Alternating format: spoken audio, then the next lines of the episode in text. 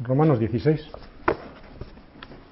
Antes de empezar con Romanos 16, que es el último capítulo de este libro, quisiera saludar a la gente que pudiera estar viéndonos por internet, a Graciela y sus amigos en Asturias, a Gaby también en Barcelona, a Ángel Luis y su esposa Gloria en Barcelona y a Didi en Francia, con algún amigo probablemente. Así que sentiros bienvenidos a este culto, a esta predicación, a esta reunión nuestra y a este último paso que vamos a dar para terminar Romanos, que parecía que no llegaba y llegó. Romanos 16. Saludos finales. Antes de empezar esta carta a los romanos, nos parecía muy difícil, ¿no? Daba la sensación de que solo teólogos o eruditos de las escrituras pudiesen descifrar sus frases y sacarle partido a una carta que aparentemente es muy técnica.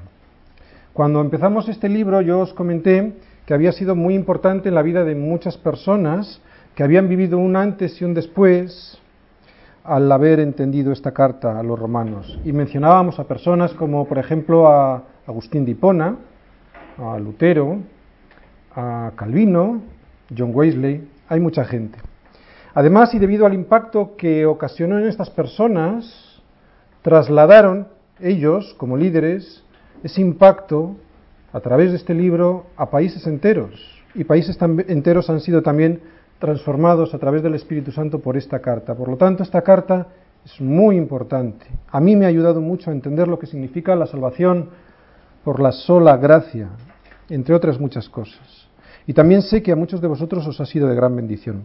Y además hemos descubierto una cosa interesante en estos meses, y es que en el fondo, y gracias al discernimiento del Espíritu Santo, no era tan difícil esta carta. Es, hemos entendido de una manera milagrosa muchas de las cosas que el Señor tiene para nuestras vidas y también las hemos podido aplicar. Así que terminamos nuestro libro de Romanos en este capítulo 16. Lo hemos titulado Saludos finales. ¿Por qué? Porque son los saludos finales de Pablo a los romanos, a la iglesia en Roma. Casi nadie predica sobre el capítulo 16 porque parece una simple lista de nombres unos detrás de otros, pero pudiera parecer eso, que no se le puede sacar ningún partido, pero yo no lo creo así. Yo creo que de toda la escritura se pueden sacar enseñanzas. Y esto no porque lo diga yo o algún estudioso bíblico, sino porque la propia escritura nos lo dice. El propio Pablo en Timoteo, en 2 de Timoteo 3:16, cuando dice que toda la escritura es inspirada por Dios, que es útil, y dice toda la escritura, es útil para enseñar, para redarguir, para corregir y para destruir en justicia. Parece aburrido este capítulo, tan aburrido que la mayoría de la gente hace con él como cuando vas al cine.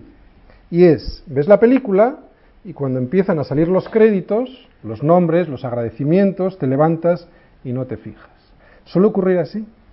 Pero es un error, por lo menos, no sé si en el cine, pero es un error con esta carta a los romanos. Es un error porque está lleno de sorpresas. Y yo me gustaría hoy ser el transmisor de esas sorpresas y que descubráis alguna de ellas. Lo primero que vamos a ver es que Pablo saluda a personas, personas que existieron y de las que Pablo guarda muy buen recuerdo, personas de las que había conocido y otras de las que simplemente tenía referencias.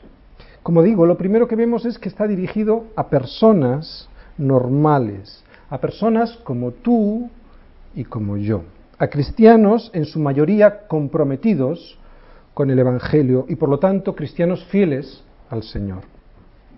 Pero después, además de ver esto, al profundizar, quedamos impresionados por el amor y el interés de Pablo por ellos. Pablo conocía a las ovejas por nombre y se preocupaba por ellas. Esto solo lo provoca el Espíritu Santo viviendo en tu vida. Este capítulo 16, ¿sabéis cómo lo veo yo? Lo veo como un collar de 35 perlas alrededor del cuello de Pablo. Cada, perla es un nombre, un nombre de un fiel servidor del Señor y que era como un collar que se pone Pablo al finalizar este, este, este libro, ¿no? Y que lucía y que se agradaba en ver cómo el Señor le había regalado todas estas personas, todos estos fieles hermanos. Lo que más me impresiona es que Pablo demuestra y se demuestra amor tomándose tiempo para despedirse de cristianos comunes y corrientes. Podría no haberse molestado después de haberles recordado lo más importante, todo lo que hemos visto. Os habéis fijado, era un libro, ha sido un libro lleno de doctrina. Podrían no haberse molestado. Lo importante ya estaba hecho, pero no. Pablo demuestra ese amor ágape del que tanto hemos hablado en este libro y que sin él todo lo que hacemos no nos vale de nada.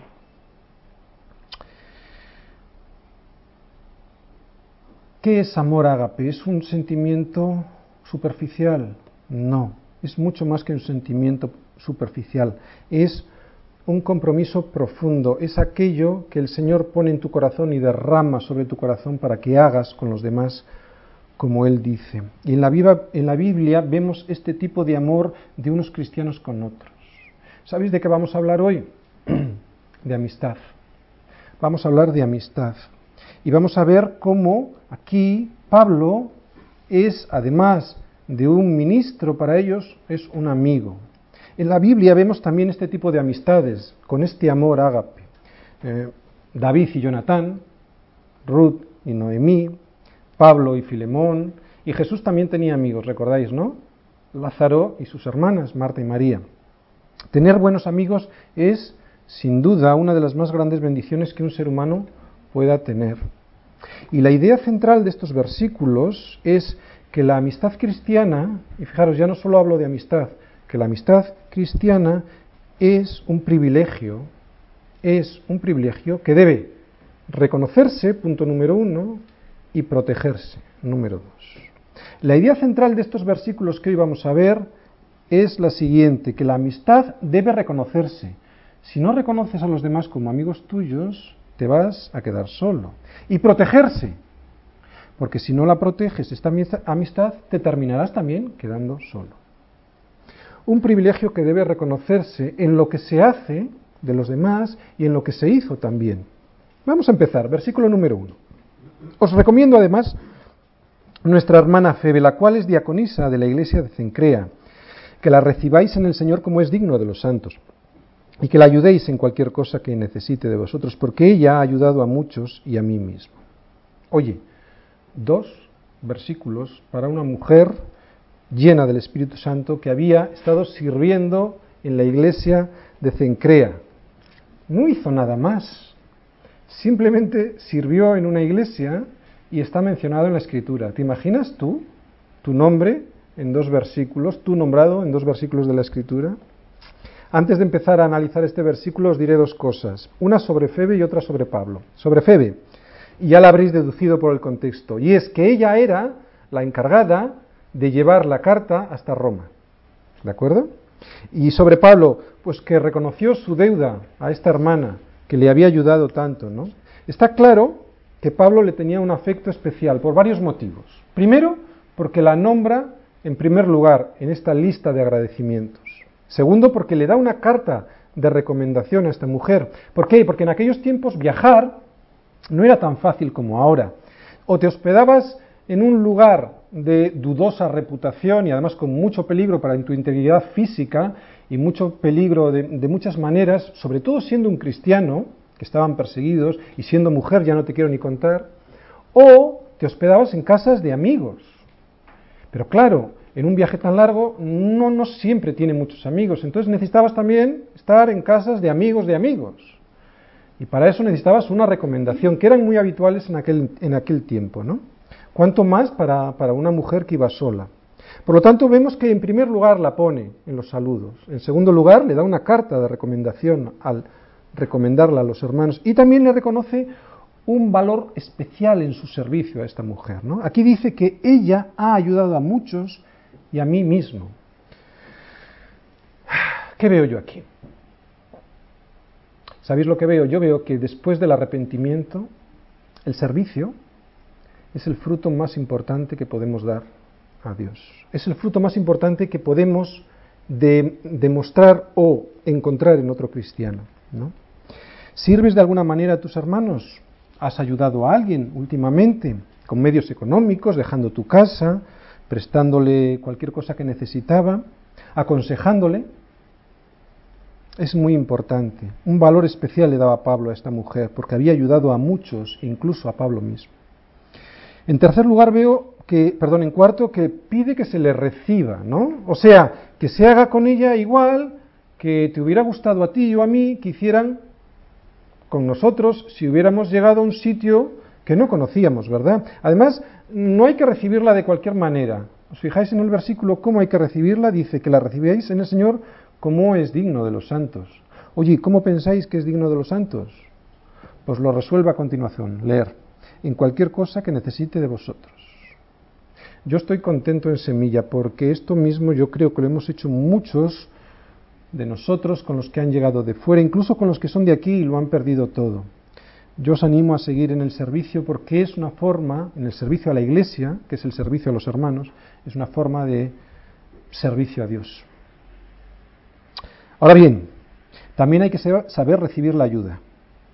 ¿Has recibido esa ayuda o la has rechazado?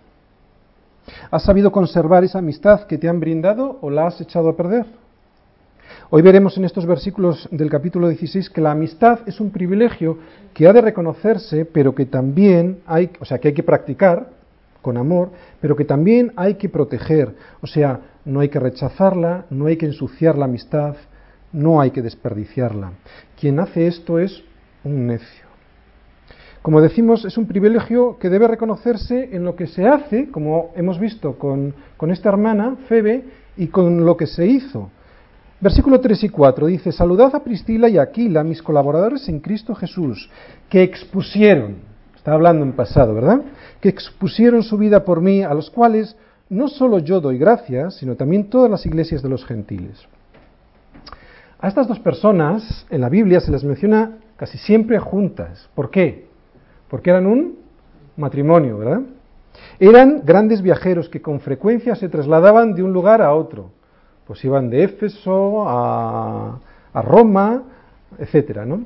Es curioso, pero en la mayoría de las ocasiones en la Biblia a estas dos personas, a esta pareja, es a la mujer a la que se le menciona en primer lugar, a Priscila, a la mujer. ¿eh? Siempre, normalmente, le precede al, marido. La razón no se sabe muy bien por qué es, es podría ser porque ella es o era más apasionada o con más fuerzas en el servicio, no, no sabemos, pero es curioso. ¿Queréis conocerles un poquito más? Vamos a Hechos 18.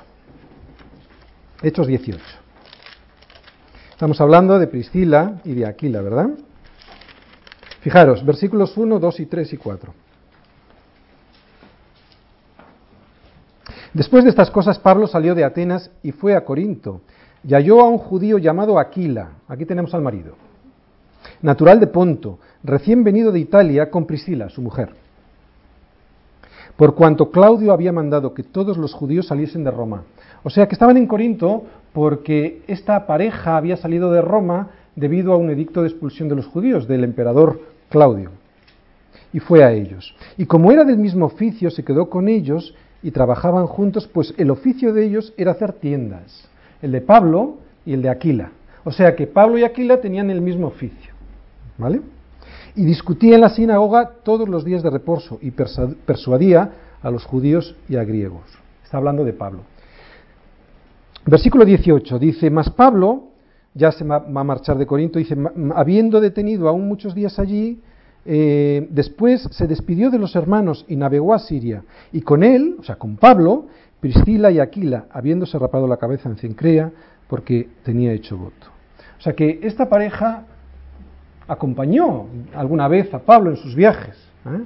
Pero más, vamos a ver un poquito más de esta pareja. Fijaros en el versículo 26, dice, y comenzó a hablar con denuedo. Está hablando de Apolos, un predicador que predicaba en Éfeso. ¿eh? Apolos comenzó a hablar con, con, denuedo en la sinagoga, pero cuando lo oyeron Priscila y Aquila, le tomaron aparte y le expusieron más exactamente el camino de Dios. Apolos era un judío de Alejandría que llegó a Éfeso y cuando este matrimonio escuchó a este predicador en la sinagoga, que tenía gran elocuencia, pero que le faltaba conocimiento en el camino del Señor, ¿qué hicieron este matrimonio? Le tomaron aparte y le llevaron a su hogar y le enseñaron. ¿eh? Es un matrimonio, pues, del que podemos aprender mucho. ¿Sí o no? Es un matrimonio que se dedica con pasión a enseñar a otros el Evangelio. Fijaros, en estos versículos de hecho que hemos visto se ve por una parte al matrimonio que está dispuesto a enseñar juntos. Lo importante es aquí en el matrimonio es enseñar juntos, con un mismo sentir, ¿verdad? Dispuestos los dos a gastar de su tiempo, de su casa, de su comida muy probablemente, para que Apolos conociera más el camino de Dios. Pero vemos también otra cosa que es muy importante, y estamos hablando de la amistad también, y es Apolo sabiendo mucho, porque este hombre dice la escritura que sabía mucho, dejándose enseñar por esta pareja. Qué importante, unos dando y otros recibiendo. En esto consiste la amistad. ¿De acuerdo? El ejemplo contrario, en Hechos, Ananías y Zafira, ¿lo recordáis? Hechos 5, ¿verdad? Ellos dos. Pero esta asociación, este matrimonio, no fue para bendición, en vez de unirse para ser de bendición a los demás, se unieron para mentir, para engañar al Espíritu Santo. Qué diferencia, ¿no? Después de haber conocido al Señor, esta pareja, volverse al mundo, volverse para atrás, volverse a creer la gran mentira de este siglo, que es que nosotros somos el centro de todo. Veo en Priscila y Aquila, nuestra pareja, un ejemplo de lo que tiene que ser un matrimonio. Encontrar el propósito de tu vida como matrimonio, como pareja casada, es darle la gloria a Él. No hay otro propósito.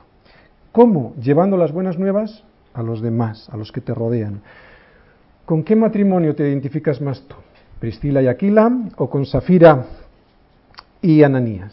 ¿Eh? Hay dos ejemplos más que podríamos poner.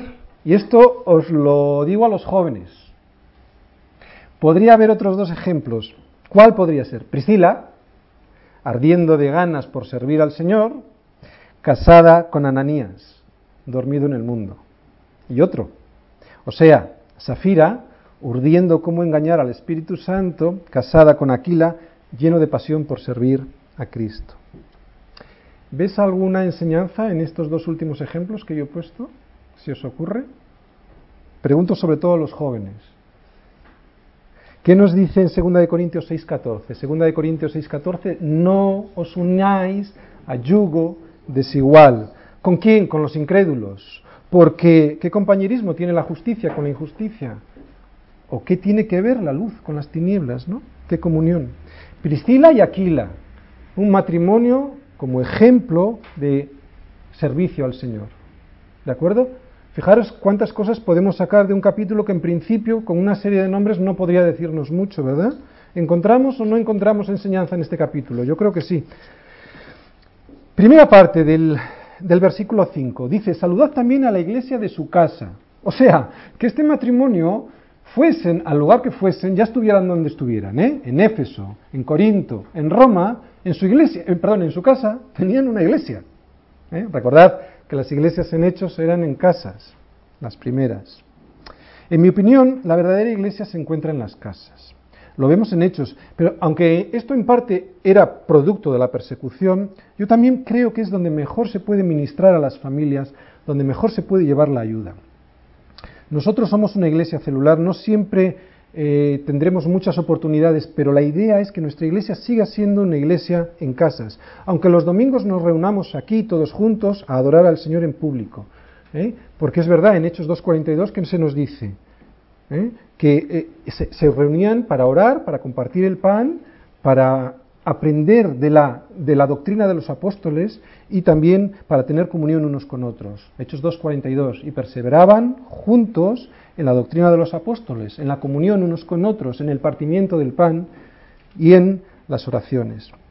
Para esto, para conseguir esto, hermanos, cada familia ha de ser una iglesia en su casa. Iglesia es eclesia. ¿Qué es eclesia? Es la asamblea, la reunión de creyentes. No es otra cosa.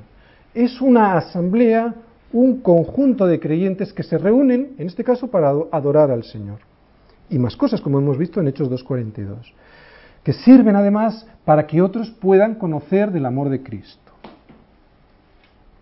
Segunda parte del versículo 5. Saludad a Epeneto, amado mío, que es el primer fruto, fruto de Acaya para Cristo.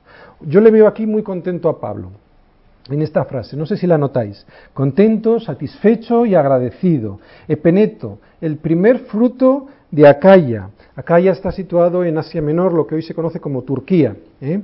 Tuvo que impresionarle a Pablo ver después del tiempo que Epeneto había seguido manteniendo su fe y que además ese primer fruto había sido eso, el primero de una larga serie de frutos que había dado Pablo. Se le ve contento viendo que su primer fruto no se había perdido, ¿verdad? 6. Saludad a María, la cual ha trabajado mucho entre vosotros. No se sabe quién es esta María. Miriam eh, es un nombre de origen semítico y que era muy habitual en aquel, en aquel tiempo, ¿no? Pero, ¿cómo sabía Pablo que María había trabajado mucho? Porque no la conocía, ¿eh?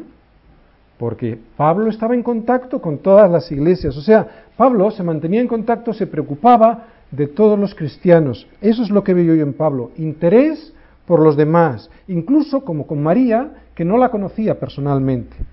Y reconocimiento, interés y reconocimiento, porque fijaros, la cual ha trabajado mucho entre vosotros.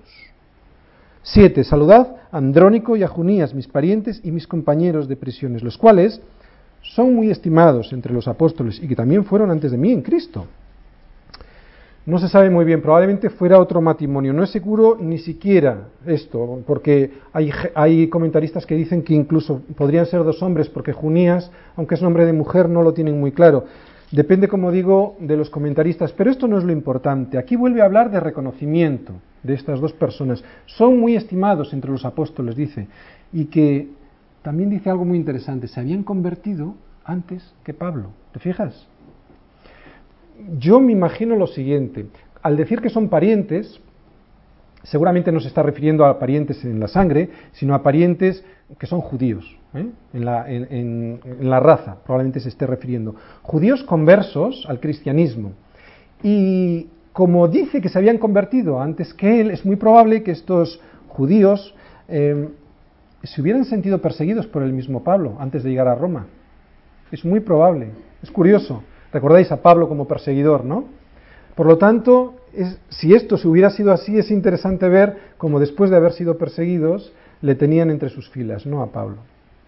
Versículo 8. Saludad a amplias, amado mío en el Señor. Para cada persona tiene un saludo diferente, porque cada persona tiene un... es diferente, tiene un cariño especial, diferente, le hace un saludo especial, ¿no? Con un sabor distinto. Como decimos, cada uno era especial para Pablo. Probablemente Amplias fuera un esclavo. ¿Por qué? Bueno, porque era un nombre muy eh, habitual en aquella época para los esclavos. Por lo tanto, se supone que Amplias era un esclavo, que no era judío. Pero fíjate lo que dice, era muy amado mío en el Señor. Si me apuras, esta expresión todavía es más cariñosa y con más amor que la de los demás, ¿no? Y en la iglesia de Roma veo, si esto es así, si es que Amplias fuera un esclavo, lo que veo yo en la iglesia de Roma es que esto de Gálatas, podéis ir a Gálatas, en Gálatas 3.28, y dice, mirad, Gálatas 3.28, dice el mismo Pablo, ya no hay judío ni griego, no hay esclavo ni libre, no hay varón ni mujer, porque todos vosotros sois uno en Cristo Jesús. O sea, que en la iglesia de Roma esto era muy cierto. Fijaros, si fuera este un señor que, fuera, que, había sido esclavo, le tenía en muy alta estima, ¿no? Todos juntos en la misma iglesia. 9 y 10 dice, saludad a Urbano, nuestro colaborador en Cristo Jesús, a Estaquis, amado mío, saludad a Apeles, aprobado en Cristo, saludad a los de la casa de Aristóbulo. Aristóbulo. Al mencionar aquí saludad a los de la casa de Aristóbulo, Pablo está queriendo decir que este Aristóbulo no era creyente, que sus familiares y sus sirvientes sí, y que se reunían en su casa para adorar al Señor, pero él no lo era. Por eso Pablo no le menciona directamente, dice a los de la casa de Aristóbulo. ¿Qué podemos sacar de, de aprendizaje aquí? Pues que hay muchas veces que en las familias pasa esto, que hay un Aristóbulo en la casa Hasta hace poco en nuestra iglesia había algún aristóbulo en la casa, pero ya no hay aristóbulo en la casa, ¿verdad? Bien. 11. Saludad a Heridión, a Herodión, perdón, mi pariente, saludad a los de la casa de Narciso, los cuales están en el Señor. Herodión es muy probablemente relacionado, estaba relacionado con la casa herodiana de Herodes. Por lo tanto, fijaros, incluso hay gente con posición elevada en esta iglesia de Roma. Estamos hablando desde gente con posición muy elevada a esclavos. Era una iglesia como tiene que ser cualquier iglesia, ¿verdad? Nuestra iglesia hay gente de todas las clases sociales y, estratos sociales.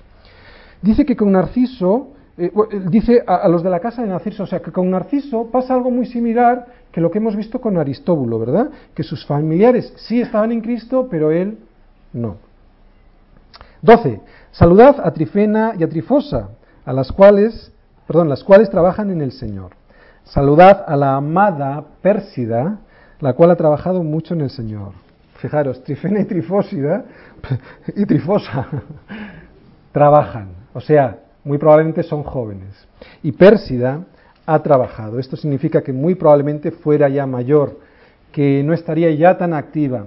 Por eso dice, Pérsida dice, la cual ha trabajado mucho en el Señor. Oye, y a mí me gusta este versículo, ¿sabes por qué? Porque es aleccionador, aleccionador que Pablo se acuerda ya no solo de los que pueden, sino de los que pudieron en su vida hacer algo por el Señor. Es una lección para mí de cariño y un recordatorio de lo que el Señor también hará con nosotros, que se acordará de si hemos trabajado para el Señor, aunque ahora no tuviéramos fuerzas. ¿Os dais cuenta? Como cada creyente es diferente y recibe un trato de acuerdo a su relación con el Señor. Fijaros, aquí lo importante es esto, que la honra y el respeto que Pablo les dispensa varía entre creyente y creyente. ¿Por qué? ¿Por cuestiones sociales? ¿Por cuestiones económicas? ¿Por cuestiones de estudios? No. Es, Pablo descubre las diferencias en las, en las personas por un solo motivo, por su relación con el Señor y el servicio que dispensan estas personas al Señor. ¿no? Pablo descubre de esta manera cómo tienen cada uno de ellos diferentes eh, formas de relacionarse con el Señor por su servicio, ¿verdad? El que trabaja más tiene un grado más honroso para el Señor, nos dice también Pablo en 1 Timoteo 3, 13.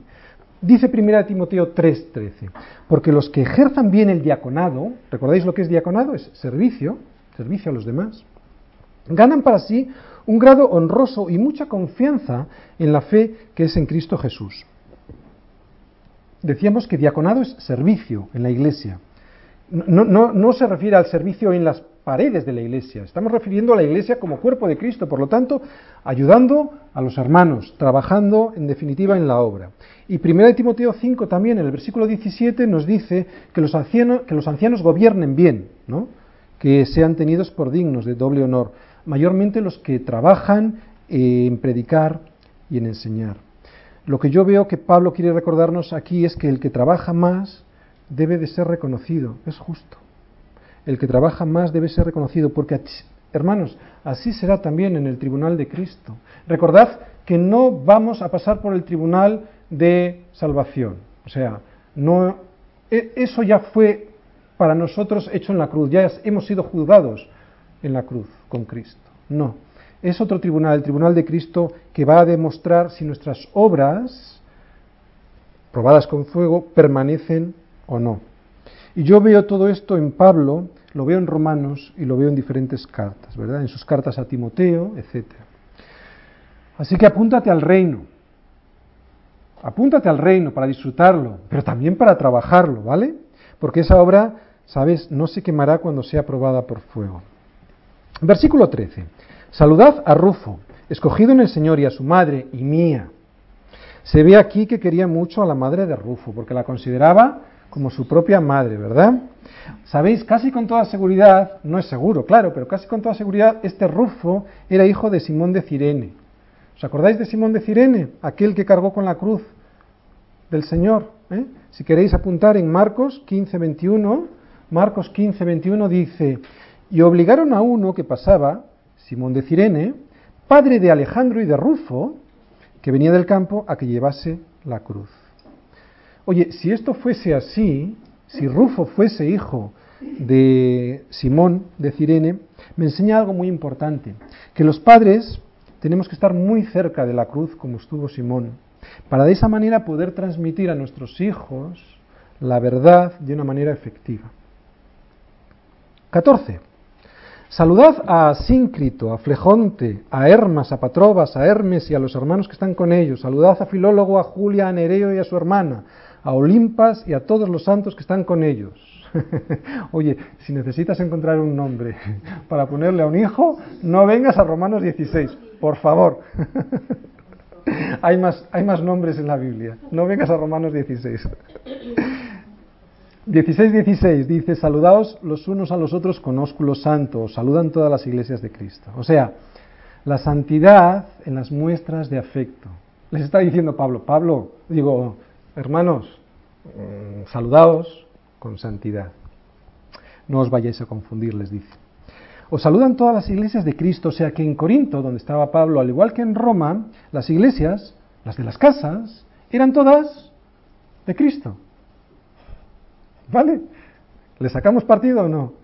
Todas, sean pequeñas o sean grandes, eran de Cristo. Esa hermandad, ese compañerismo que el mundo no entiende, pero que sin embargo sí puede observar, es algo que debemos darle al mundo más oportunidades de que vea, de observar, de que puedan observar esta comunión, este compañerismo cristiano que nosotros tenemos. O sea, que nos vean juntos, disfrutando de la unión que tenemos en Cristo. Muy bien, hemos visto un privilegio que debe de reconocerse en lo que se hizo y en lo que se hace, y ahora vamos a ver en los siguientes versículos un privilegio, estamos hablando de la amistad cristiana, que debe de protegerse de quién? De los hermanos falsos, de los falsos hermanos. Leemos 17 y 18. Mas os, os ruego, hermanos, que os fijéis en los que causan divisiones y tropiezos en contra, fijaros, en contra de la doctrina que vosotros habéis aprendido, y que os apartéis de ellos. Porque tales personas no sirven a nuestro Señor Jesucristo, sino a sus propios vientres, y con suaves palabras y lisonjas engañan a los corazones de los ingenuos. Dos principios en estos dos versículos. Yo veo dos principios, verdad y unidad. No puede haber unidad sin verdad. Es imposible. Ese ecumenismo que se lleva tanto, sin la verdad cristalina, cristalina de Cristo, es mortal. Lleva a los creyentes a la muerte espiritual, con suaves palabras y lisonjas que engañan los corazones de los ingenuos. En nombre de una unidad de, una unidad de los hombres, menoscaban la verdad, que es en Cristo. Su fundamento mismo, que es Cristo, y terminan por separarse ellos y los que le siguen de Cristo, pretendiendo lo contrario porque han menoscabado el fundamento que es lo importante, Cristo. ¿Qué dice Pablo de estas personas? Huye. Dice ahí que os apartéis de ellos.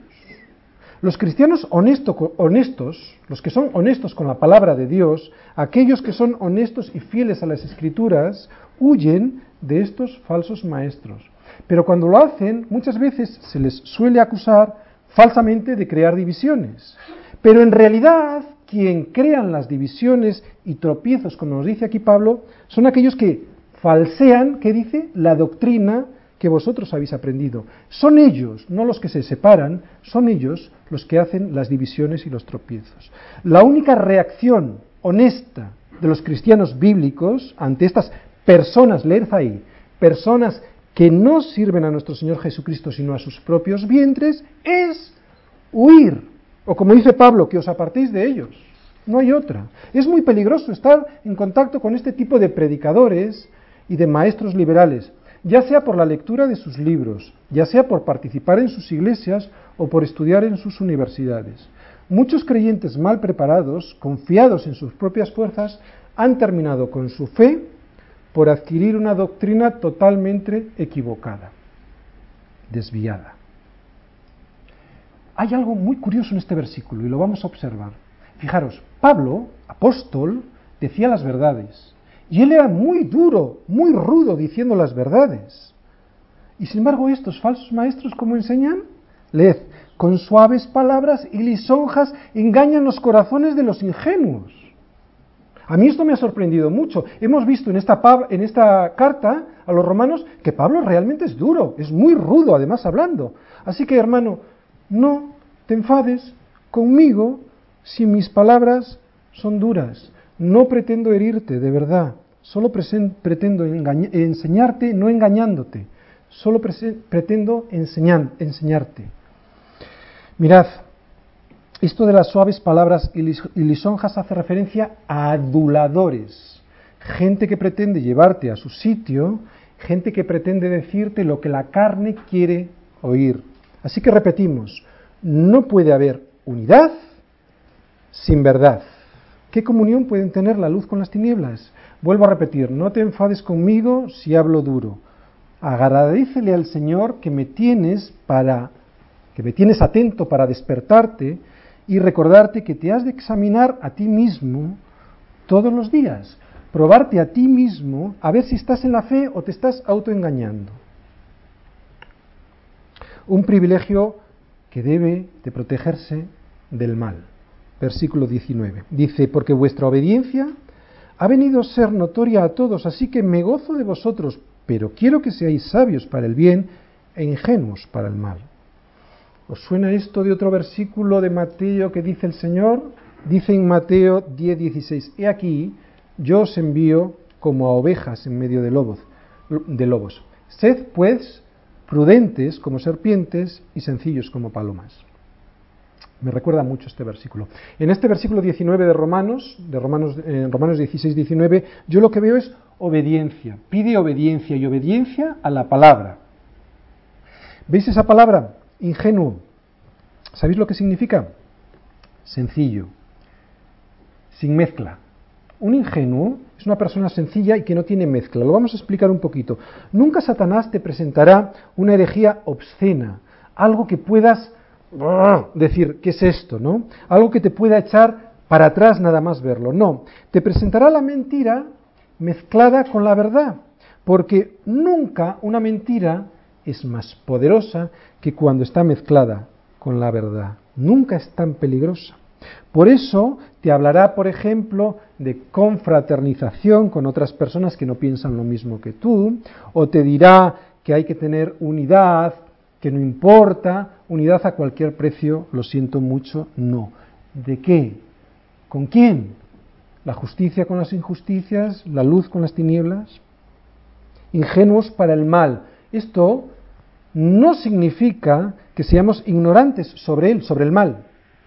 Vivir como si no existiera, no. Hay que conocer lo que es el mal. De hecho, no se puede aborrecer el mal si no sabes qué es el mal, si no tienes una noción de lo que es el mal. Sabéis, yo os voy a poner una analogía que es muy interesante para entender bien este versículo. Dice, quiero que seáis sabios para el bien e ingenuos para el mal. La mejor manera de reconocer un billete falso es estar familiarizado con los billetes auténticos.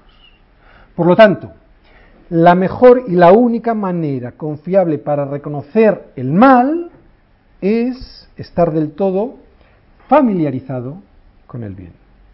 Por lo tanto, la única manera confiable de aprender qué es el bien es aprender de la escritura. Y recuerda esto que es muy importante, un poquito de levadura leuda toda la masa. No dejes penetrar ni la más mínima, el más mínimo error doctrinal que te lleva a justificarte, porque entonces es como la levadura en la masa, que leuda toda la masa y eh, un poquito estropea todo. Por eso somos nosotros estrictos en la doctrina. Versículo 20. Y el Dios de paz aplastará en breve a Satanás bajo vuestros pies. La gracia de nuestro Señor Jesucristo sea con vosotros. Este es el fin de los falsos maestros. Aplastará a Satanás. Es la promesa de Génesis 3.15. Y dice en breve, tajos. Significa rápido, algo inesperado, ni se darán cuenta. Bajo vuestros pies. O sea, los que somos coherederos con Cristo somos también conquistadores. Y además, sin haber luchado porque todo Él ya lo hizo en la cruz por nosotros. Como dice en Apocalipsis, cuando todo su pueblo participe de la victoria de Dios sobre Satanás. Seguimos, un privilegio este que ha de protegerse también mediante el ministerio de los santos. 21, 22, 23 y 24. Fijaros, os saludan Timoteo, mi colaborador, y Lucio, Jasón y Sosíspater, mis parientes. Timoteo, Timoteo es el Timoteo que todos conocemos, ¿de acuerdo? Que era como un hijo para Pablo. Yo, Tercio, que escribí la epístola, os saludo en el Señor. Es el secretario, el amanuense, aquel que escuchaba a Pablo y escribía todo lo que Pablo quería redactar en esta carta. Y aprovecha este tercio para enviar un saludo. ¿Y cómo es ese, es ese saludo? En el Señor, ¿verdad? No es cualquier saludo. Los que estamos en Cristo nos saludamos en el Señor. Podemos tener diferencias, podemos ser muy diferentes unos de otros, pero es Cristo quien nos hace estar en unidad. Por eso el saludo es en el Señor. Os saluda Gallo, hospedador mío y de toda la iglesia. Os saluda Erasto, tesorero de la ciudad, y el hermano cuarto. O sea, que Gallo hospedaba a todo el mundo. ¿Eh? A mí me gustaría ser un gallo como este. Y Erasto, vemos ahí que tenía un empleo importante, era un cargo oficial. ¿Os dais cuenta? Había gente de todo de todos los estilos. La gracia de nuestro Señor Jesucristo sea con todos vosotros. Amén. Este versículo, sabéis, no aparece en los manuscritos más, eh, antiguos y como no añade ni quita nada, no vamos a comentarlo. Seguimos. Un privilegio que debe protegerse. ¿Con qué? Pues mediante la exposición de la palabra. Este, este privilegio que tenemos, el de la amistad unos con otros, que es en Cristo, solo hay una manera de protegerla y es manteniendo la exposición fiel de la palabra. Fijaros, 25. Y al que puede confirmaros, según mi evangelio y la predicación de Jesucristo, según la revelación del misterio que se ha mantenido oculto desde tiempos eternos. ¿Qué veo yo aquí? Solo a través de Cristo tenemos acceso a la presencia de Dios. De Cristo crucificado, de Cristo resucitado, y de Cristo sentado a la diestra del Padre. No de Jesucito de mi vida, Jesucito de mi amor. Solus Christus. Solo Cristo es el que puede, como dice aquí, confirmaros. Solo la predicación del Evangelio de Jesucristo. De hecho, Pablo ha hecho suya esta predicación, ha hecho suyo de tal manera este Evangelio que dice mi evangelio. ¿Os dais cuenta? No que haya otro evangelio, el de Pablo, sino que lo ha hecho de tal manera suyo, y a mí me gustaría poder decirlo así también, que dice mi evangelio. Dios manda a todos los hombres a que se arrepientan. Por eso la fe solo es fe cuando produce arrepentimiento y después obediencia. Creer que Dios existe también lo creen los demonios y no son salvos. Así que la diferencia dónde está? En la obediencia. Versículo 26. Pero que ha sido manifestado ahora y que por las escrituras de los profetas, según el mandamiento del Dios eterno, se ha dado a conocer a todas las gentes para que obedezcan a la fe. Fijaros, nos ha sido revelado lo que durante siglos ha estado oculto como un misterio. Así que aprovecha. Es un misterio, el Evangelio, que muchas personas no quieren descubrir. Si Dios hace un llamamiento a tu vida para descubrir el Evangelio y lo ha hecho porque estás aquí, aprovecha. Dice a todas las gentes para que obedezcan. Voy a hacer un resumen de este capítulo. Para mí es una joya de lo que significa la amistad, la amistad cristiana, que tiene unos privilegios y también unas responsabilidades. Pablo sabía valorar las relaciones personales, los amigos y sobre todo a los hermanos en Cristo. No olvidaba reconocer la labor de los hermanos que ya habían servido y de los que todavía seguían sirviendo. Como creyentes que debemos aprender, debemos aprender a cultivar la amistad cristiana. Y eso se realiza mediante el amor, el compromiso, la oración y también practicar, o sea, tener contacto frecuente con los hermanos. Amor, ¿Tienes en tu corazón ese amor ágape del que tanto hemos hablado en esta carta? Ese amor que ha sido derramado en nuestros corazones por el Espíritu Santo que nos fue dado. Oración. ¿Oras por tus hermanos que son amigos tuyos? Contacto. ¿Pasas tiempo con ellos o prefieres irte a pasear con otros que no son hermanos en la fe? No todos en la iglesia tenemos por qué ser amigos íntimos unos de otros, no estoy diciendo esto. Pero lo que no es normal es que si eres un cristiano, tus mejores amigos sean personas que no son creyentes. Si así pasa, algo raro pasa. El cristiano no debe dejarse influir por el mundo, sino que él debe ser una influencia en el mundo. Y cuando el mundo ve cómo nos amamos y ve amistad cristiana que tenemos, es cuando seremos una influencia positiva. Será cuando les entren ganas de querer ser como nosotros, porque dirán, ¿y estos qué tienen? ¿no? Pues tenemos a Cristo, aquel que nos sacó de las tinieblas a su luz admirable. Versículo 27. Al único y sabio Dios sea gloria mediante Jesucristo para siempre. Amén. Termina la carta.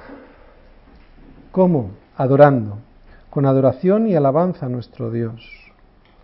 ¿Durante cuánto tiempo crees que se le ha de adorar? Para siempre. ¿Por cuánto tiempo me perdonó mis pecados? Para siempre. ¿Durante cuánto tiempo mantendrá Dios su gloria? Para siempre. ¿Durante cuánto tiempo hemos de alabar a Dios? Para siempre. Mirad, mientras tenga aliento. Mientras tenga aliento. Yo, pon para atrás un momentito. Mientras tenga aliento. Era una sorpresa. Aitor me había comentado, hoy sería muy bueno que nos hubieras dado una medallita porque hemos terminado Romanos.